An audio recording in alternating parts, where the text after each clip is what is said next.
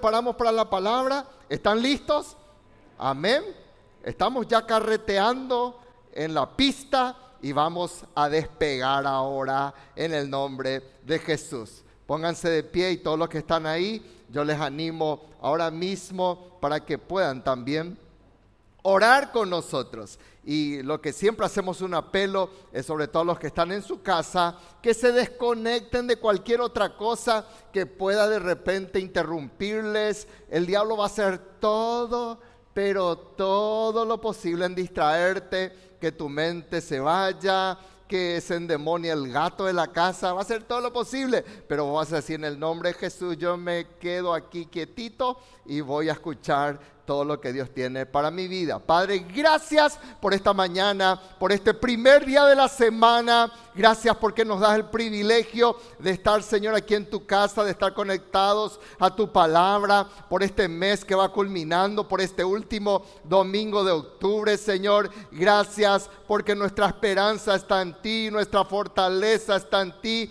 Gracias porque en ti está nuestra victoria. Gracias porque cielo y tierra puede pasar, pero tu palabra que es eterna, que es verdadera, que es poderosa, no pasará. Y en esta mañana, Señor, toca nuestras vidas. A los que habrán, Señor, de conectarse más tarde, en otro momento, tócales en el nombre de Jesús. Y que podamos, Señor y Padre, recibir todo lo que tú tienes para nuestras vidas. Yo me hago a un lado para que seas tú hablándonos y ministrándonos en el nombre de Jesús. Amén y amén. Tomen asiento, por favor. ¿Qué tenemos que hacer ahora? Toma tu celular, vos que sos de la casa, compartir rápidamente el link con otras personas. Te autorizo ahora que rápidamente compartas el link. ¿Por qué? Porque muchas personas necesitan renunciar al viaje del fracaso. ¿Cuántos dicen amén?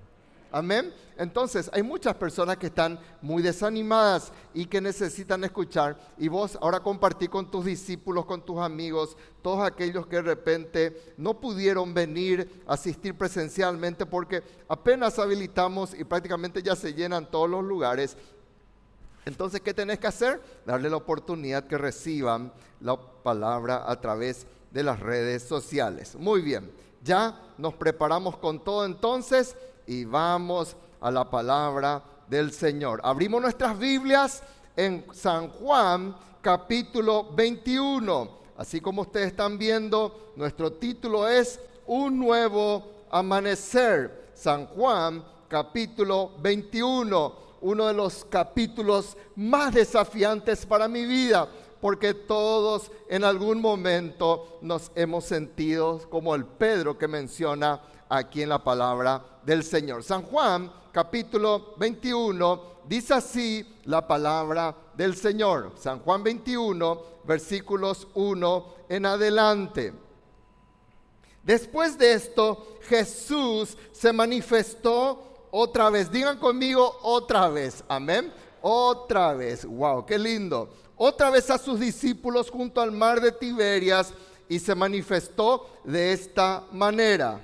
Estaban juntos Simón Pedro, Tomás llamado el Dídimo, Natanael el de Caná de Galilea, los hijos de Zebedeo y otros dos de sus discípulos. Simón Pedro les dijo, voy a pescar.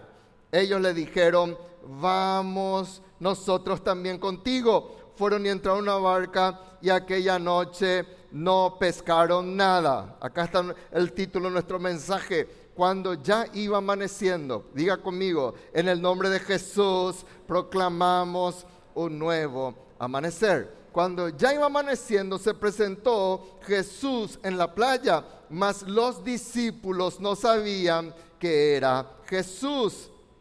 Y les dijo, hijitos, ¿tenéis algo de comer? Le respondieron, no. Él les dijo, echad la red a la derecha de la barca y hallaréis. Entonces la echaron y ya no la podían sacar por la gran cantidad de peces. Entonces aquel discípulo a quien Jesús amaba dijo a Pedro, es el Señor. Simón Pedro, cuando yo, que era el Señor, se ciñó la ropa porque se había despojado de ella y se echó al mar. Y los otros discípulos vinieron con la barca, arrastrando la red de peces, pues no distaban de tierra, sino como doscientos codos. Al descender a tierra, vieron brasas puestas y un pez encima de ellas y pan. Jesús les dijo, traed de los peces que acabáis de pescar. Subió Simón y sacó la red a tierra llena de grandes peces.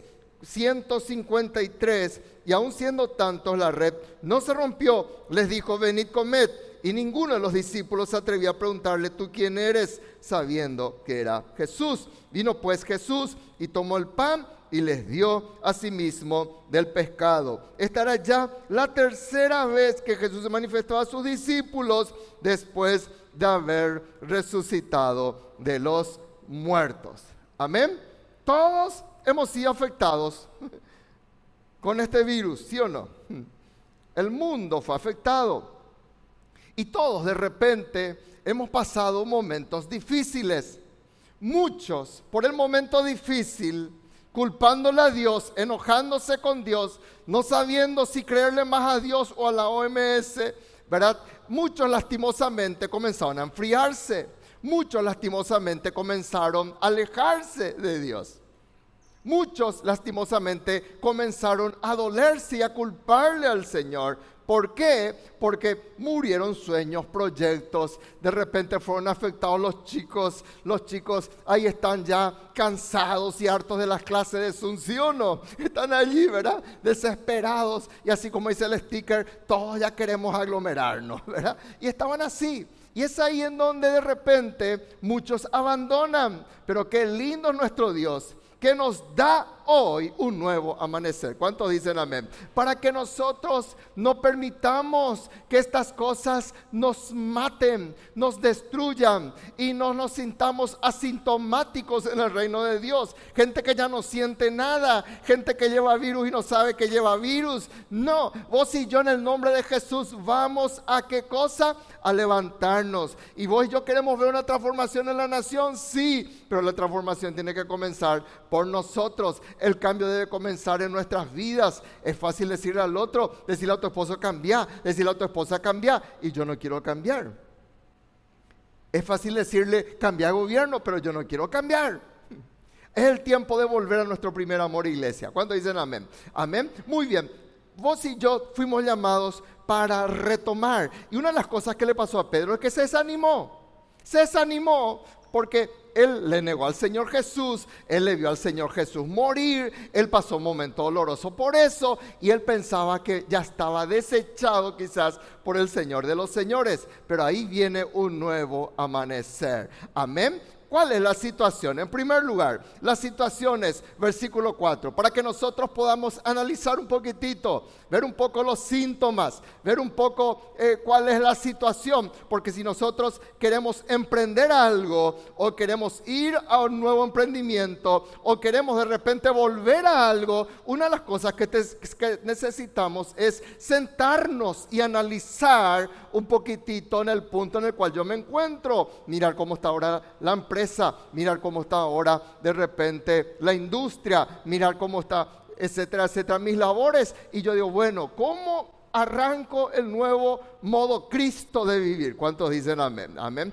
Modo Cristo de vivir. Amén. No es otro modo, es el modo Cristo de vivir. ¿Cómo yo hago? Vamos a mirar en dónde yo me equivoqué ¿Qué es lo que hice mal para volver a emprender y levantarme en el nombre de Jesús? ¿Cuál es la situación? Versículo 4. Dice la Biblia, cuando ya iba amaneciendo, se presentó Jesús en la playa, mas los discípulos no sabían que era Jesús. ¿Cómo es posible que después de tres años y medio que estuvieron con el Señor Jesús, que iban por los desiertos, que iban de repente a las ciudades, que dejaron sus casas y dormían de repente en los trayectos y compartían esa comunión, esos trece hombres, el Señor Jesús con sus doce. ¿Cómo es posible que no le hayan reconocido? ¿Mm? ¿Acaso cuando vos escuchás que de repente viene tu esposa con su zapato, vos decís, es el taco de mi esposa, sí o no, iglesia, sí o no, varones, ¿verdad? Ubicas. La mujer huele, es el, perfume de mi esposo. Escuchamos un grito y sabemos, ese es el grito, ¿verdad? Ese es, esa es la voz de mi hijo, porque es una persona cercana, ¿sí o no? ¿Cómo es posible que alguien tan cercano como el Señor Jesús no fuera reconocido? ¿Saben por qué? Hay dos motivos que estuve escribiendo que el Señor me tocó. ¿Qué es lo que impide que muchas veces le reconozcamos? Porque es, fácil decir, mira Pedro, miran por todos sus discípulos y hay todos los once porque ya se suicidó para cuando eso, este, Judas. Es, es fácil decir, ellos no le reconocieron, pero qué pecadores que eran. No, pero también nos pasa a nosotros. Hay dos situaciones que impiden, aunque vos y yo estemos todos los días en la iglesia, de que muchas veces le conozcamos al Señor Jesús. En primer lugar, la amargura. Digan conmigo en el nombre de Jesús, voy a renunciar a la amargura. Una persona en amargura es como dice el salmista, es una persona que dice en Salmo 69, estoy hundido en cieno profundo donde no puedo hacer pie. ¿Dónde está hundido? En cieno profundo he venido a abismos de aguas y la corriente me ha negado. Cuando una persona está así, lo único que hace es ver cieno, ve pozo, ve que se hunde y no puede contemplarle a Cristo, porque no le puede ver a Cristo, porque está mirando solamente su cieno, su barro. Está mirando su pozo, siente como si fuera una arena movediza que le va succionando para abajo. Y eso impide que le conozcamos a Cristo. Por eso es muy difícil hablarle de Cristo a una persona amargada. Por eso es muy difícil hablarle del gozo del Señor a una persona que está así, porque solamente quiere hablarte de su cieno, no hace pie nada. Segundo, las estructuras religiosas. Las estructuras religiosas nos impiden ver a Jesucristo. ¿Por qué? Porque de repente yo le encuadro, le encasillo a Jesucristo en una forma. Y yo digo, si Cristo fuera así, él tendría que hacer así. Y queremos de que Él se manifieste, que Él venga a mi presencia o venga a mi encuentro en la forma que yo quiero. Y a veces Cristo se manifiesta. A veces Cristo hace y rompe nuestros esquemas. Cristo aparece en la madrugada, aparece en el nuevo amanecer, no las apareció en la sinagoga, no las apareció según las sus estructuras. Y aquello dije, no puede ser que este sea Jesucristo. ¿Cuántas veces tus estructuras religiosas te privaron de tener un encuentro con el Señor? ¿Cuántas veces no queremos reconocerle? Y Cristo viene para hablar con nosotros. Pero como Él rompe mi estructura, como Él rompe lo que yo pensé, como Él rompe lo que yo tenía planeado, entonces yo digo, este no es Jesús. Este puede ser un fantasma, pero no es Jesús así. Hay personas que dicen, Jesús no puede estar en esa vida porque usa pantalón y es mujer. no puede ser, dice está endemoniada. Porque la mujer no puede usar ropa de varón y se da cuenta muy bien que es pantalón de mujer. Por ejemplo, muchos dicen, Jesús no puede pedirme eso. A Nishene, ¿cómo yo le voy a perdonar a esa persona que me hizo daño? que me traicionó. Jesús nunca me pediría eso porque Él sabe lo que yo pasé. Y Jesús dice, tenés que perdonar. O si no, vos no me llevar la amargura. Algunos dicen, no, Jesús jamás me va a pedir que yo me sujete, que yo me someta, que yo respete. Otros dicen, jamás el Señor me va a pedir que yo diezme. ¿Cómo diezmar? Si tuvimos ocho meses de cuarentena. ¿Yo diezmar? Y no le estás conociendo a Jesús porque estás queriendo ponerle Jesús en tu cuadradito. ¿Cuántos van a cortar eso en el nombre de Jesús? ¿Cómo es posible? Ahora que tanto se habló de esto. En la semana que pasó, ¿cómo es posible que no se permita el casamiento homosexual. Jesús no está allí. Sí, Jesús es amor, Jesús es principios, Jesús es palabra, Jesús es justo. Y a veces queremos encasillarle a Jesús y queremos que Jesús se amolde a mi forma de pensar. Porque Él no puede aparecer y romper mi estructura y decirme, hijito, acá yo te traigo algo para comer, acá te preparo brasa, pescado y pan para vos. Hoy cortemos en el nombre de Jesús, porque es fundamental para proclamar un nuevo amanecer, para proclamar un nuevo tiempo de victoria, que le reconozcas a Jesús y levanta tu mano y decía en el nombre de Jesús que sea su manera y no a la manera mía. ¿Cuántas veces mi nieta viene y me habla y yo sé que es Dios el que me está hablando. Y yo digo, no, no es Carlos Anacondia. No, tiene que ser Carlos Anacondia porque cuando él dice, hoy bien, Satanás, huyen todos los demonios. No. ¿Por qué Jesús tiene que amoldarse a nosotros? Voy, yo tenemos que amoldarnos al Señor Jesús para que verdaderamente podamos ver la victoria. Amén. Segundo, ¿Cuál es otro de los motivos del fracaso, de nuestros errores? Por emprender lo que yo le llamo el viaje del fracaso. El viaje del fracaso. Dice la Biblia, fueron, entraron en una barca y no pescaron nada. ¿Cómo es posible que no pescaron nada? No tuvieron nada, dice la Biblia. ¿Cómo es posible? Está bien que al zapatero le pase eso, que no sepa pescar. Está bien de repente, no sé, que vaya este, un bioquímico y no sabe pescar. Pero estos discípulos que estamos hablando, Pedro eran, fue empresario de pesca. Eso está en Lucas capítulo 5, él tenía dos barcas. No cualquiera tenía barcas de pesca. Él era un, un empresario de pesca. Y si era un empresario de pesca, ¿de qué tenía que conocer? De la pesca. Pero ellos fueron y emprendieron, ¿qué cosa? Emprendieron el viaje del fracaso. No obtuvieron nada, dice la palabra de nuestro Dios. Qué triste trabajar en vano, hermanos, ¿verdad que sí? Qué triste es haber sembrado, haber trabajado y no ver nada. El viaje del fracaso es cuando de repente yo emprendo algo sin tenerle en cuenta a Dios. Y Dios te va a dar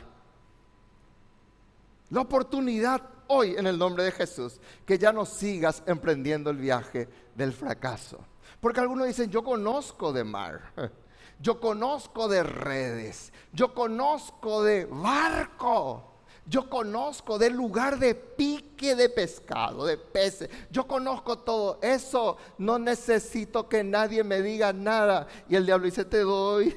Cuando escuchas eso el diablo y sabe, te da la oportunidad que te suba en el barco, te da las redes, pero en el fondo, a la larga, va pasando tu vida y te vas dando cuenta lo que dice en el versículo 3 de que ellos no pescaron nada. No emprendas nada sin Dios.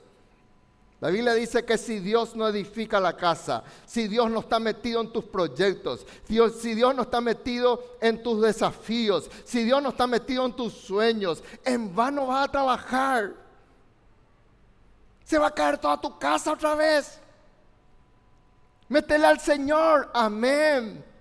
Porque Dios no quiere que emprendas el viaje del fracaso, que comiences algo y termina otra vez, se funde. Y hay personas que viven fundiéndose, viven así, cuando que tendrían que decir, Señor, estoy cansado de no pescar nada a la larga. En segundo lugar, el emprender el viaje del fracaso, el error que muchos cometen es tratar de conducirle hacia otros, hacia, hacia el error dice la palabra de nuestro Dios en el versículo 3, que Pedro les dijo, ¿qué cosa? Pedro les dijo, voy a pescar. Y como es líder, como era una persona influyente, ¿qué pasó? Le dijeron los demás, los diez restantes le dijeron, vamos contigo. Porque el que anda en fracaso, lastimosamente, no quiere reconocer su fracaso y conduce a otros al fracaso. Yo he visto muchas personas rebelarse contra Dios y que conducen todos sus hijos a la rebelión. Personas que salen de la casa de Dios y les tiran a sus hijos de la casa de Dios. No cometas nunca ese error en el nombre de Jesús. ¿Cuántos dicen amén, hermanos? Si vos querés endemoniarte, endemoniate solo. Pues no les tires a otro. Y después dicen, pero yo no entiendo por qué mi hijo ahora está alejado de Dios, dice. Por nuestra culpa, por nuestra grandísima culpa. No procures llevarle a otros al mismo precipicio.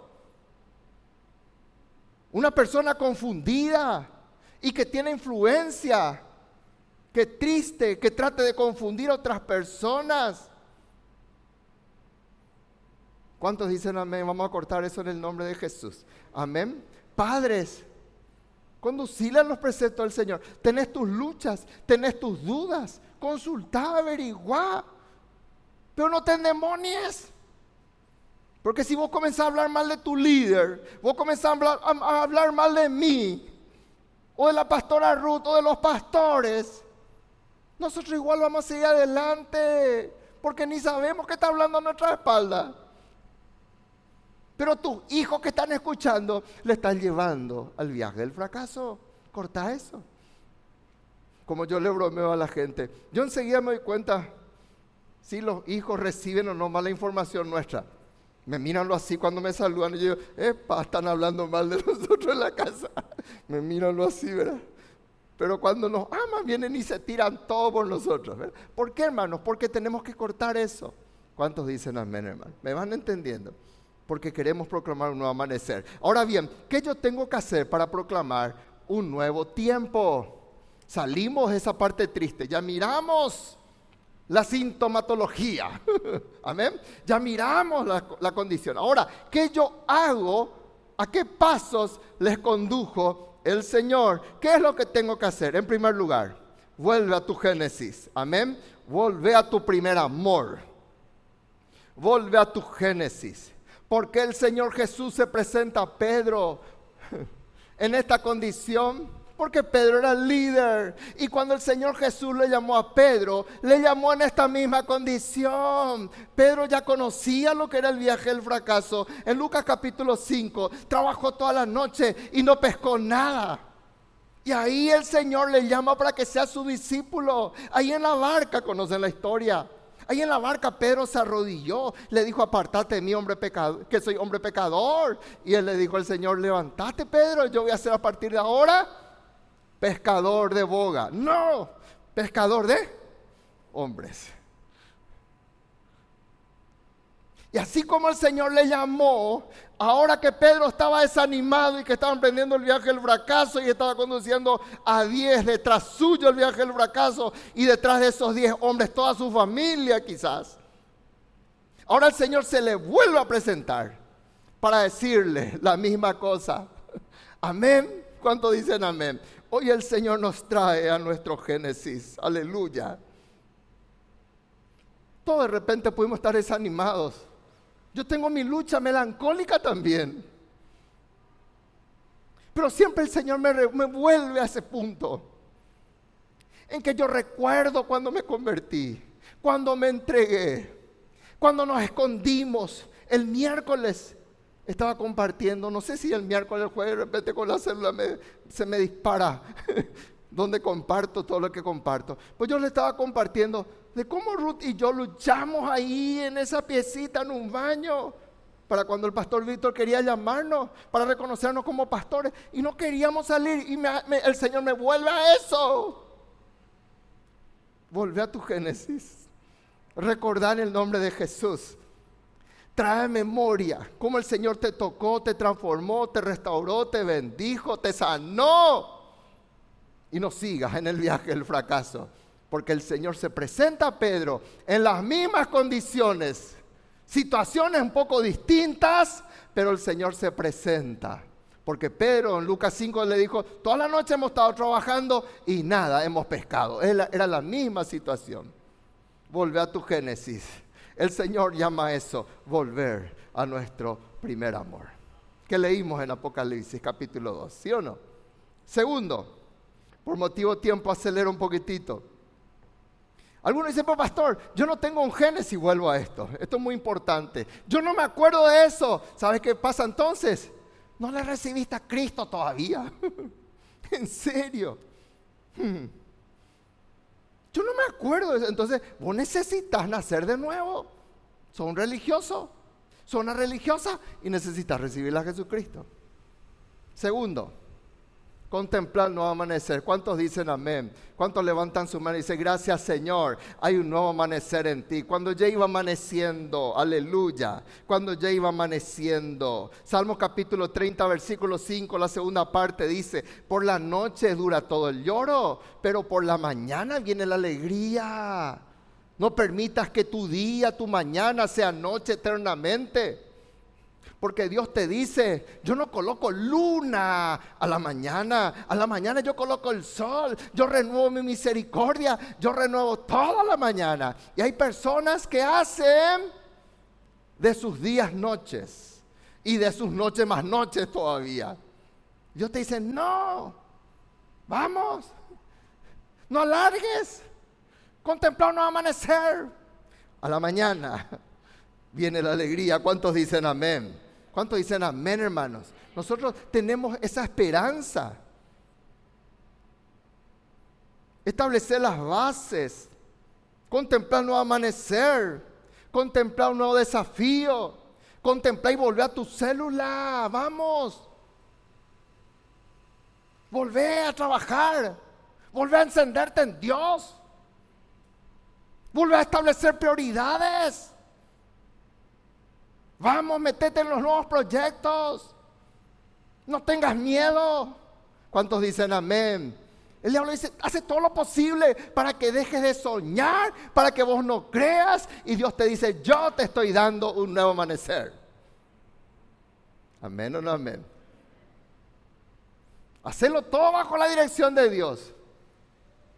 No confunda fe con imprudencia son dos cosas distintas. Pero hace todo bajo, pero no dejes de soñar, no dejes de crecer, no dejes que este esquema del anticristo te embrete. Al contrario, en el nombre de Jesús, yo voy a levantarme para la gloria del Señor.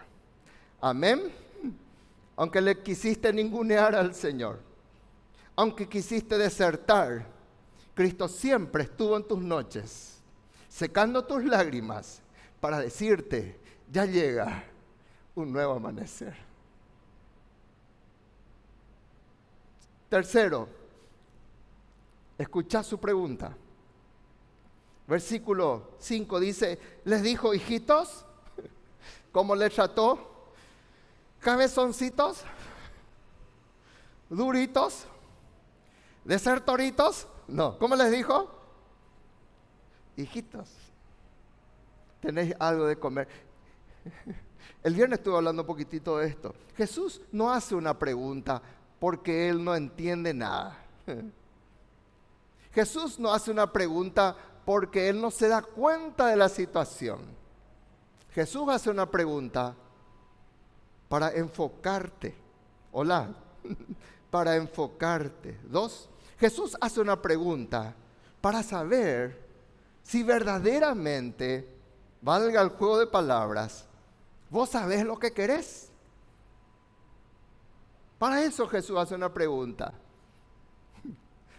¿Acaso el Señor de los señores que acababa de renunciar, de vencer a la misma tumba, no va a saber que yo no pescaron nada? Pregunto, iglesia. ¿Sabía o no sabía? Hola, ¿sabía? ¿Acaso el Señor de los señores, cuando le vio a Bartimeo y vio que chocaba con todo porque tenía ímpetu y era ciego, y le pregunta, ¿qué querés que te haga? ¿No sabía que era ciego? Sí sabía. ¿Acaso el paralítico de Bethesda en Juan capítulo 5, que hacía 38 años estaba ahí sentado, postrado? Jesús le dice, ¿querés ser sano? ¿Por qué le dice así? Porque el Señor quiere enfocarnos, escuchar su pregunta. ¿Saben qué nos pasa, hermanos? Muchas veces nosotros ni nos sabemos qué queremos. Por eso no podemos ir a victorias en nuestras vidas. Y el Señor hoy te hace una pregunta. ¿Por qué el Señor hace una pregunta? En este momento, ¿por qué? ¿Por qué no se presentó antes? Porque muchas veces el Señor permite que pase todo esto para que nos demos cuenta que sin Él no podemos nada. Sobre todo cuando una persona es muy capaz. Sobre todo cuando una persona es muy inteligente. El Señor permite que lleguemos al punto de pesca cero para demostrarnos de que solo en Él podemos tener una gran pesca. ¿Cuántos dicen amén? Hay gente que dice, yo, mi título, mis acciones. Ahora dice, mi empresa de tapaboca, y ese está de moda ahora, ¿verdad? y Dios te dice, che papá, che mamá, sin mí vos no sos nadie.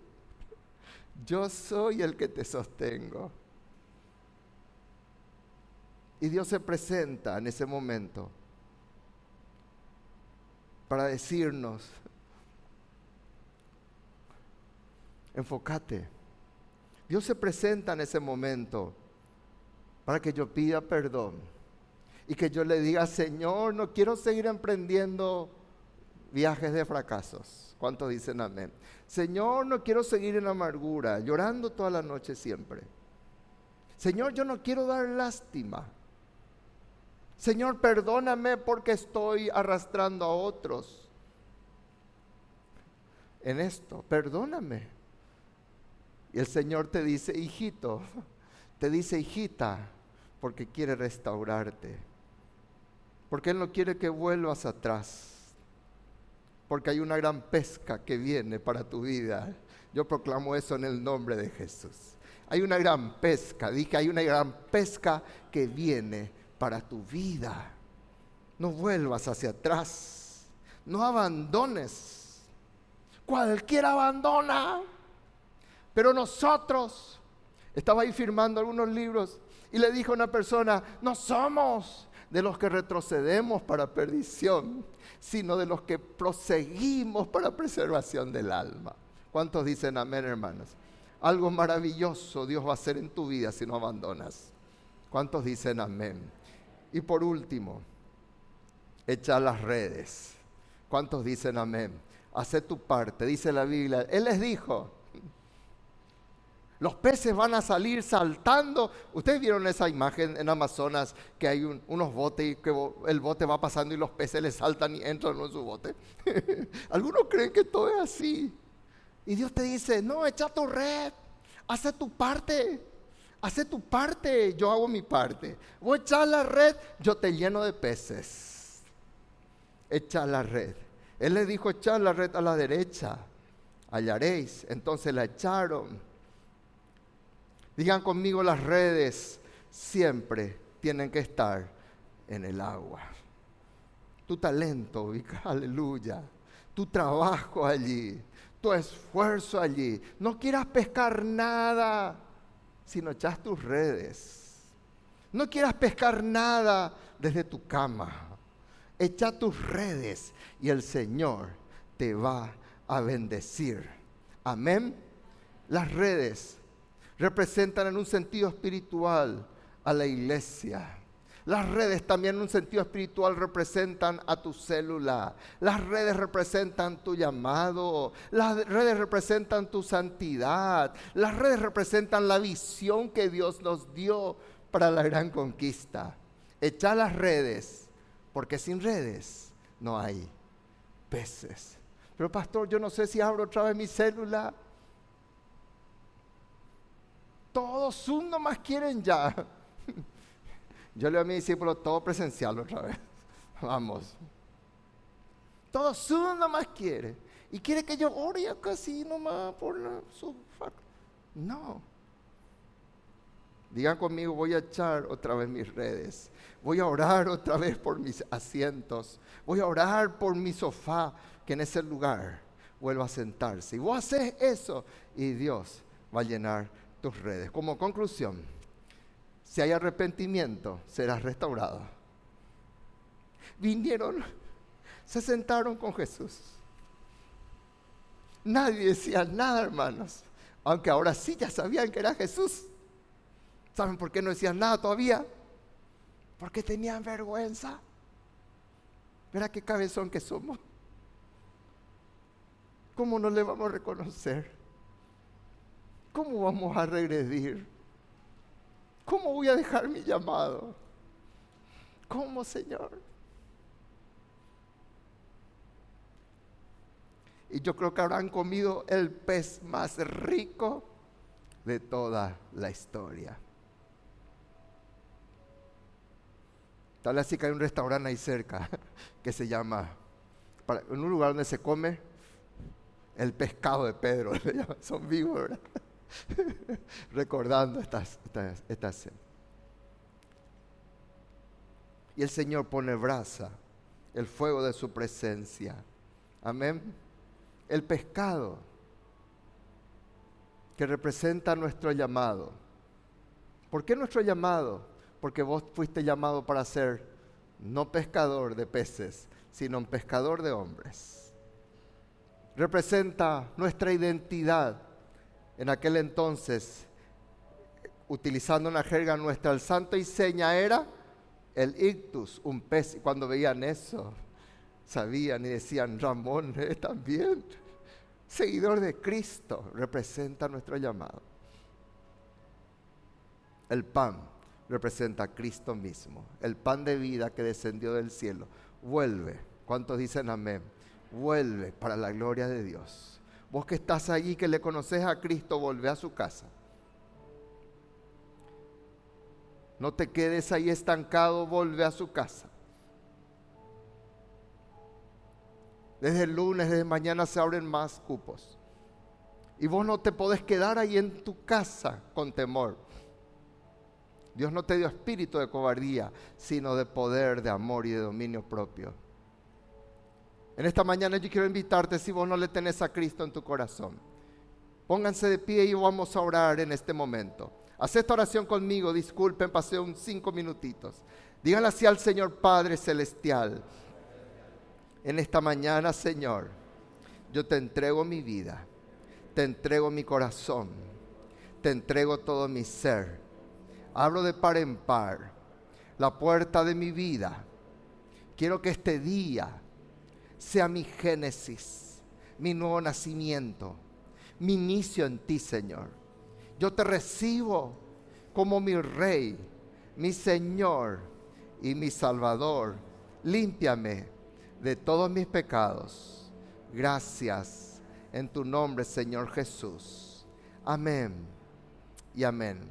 Si vos lo recibiste a Cristo, escribinos rápidamente. Queremos ayudarte para que sigas adelante. Amén.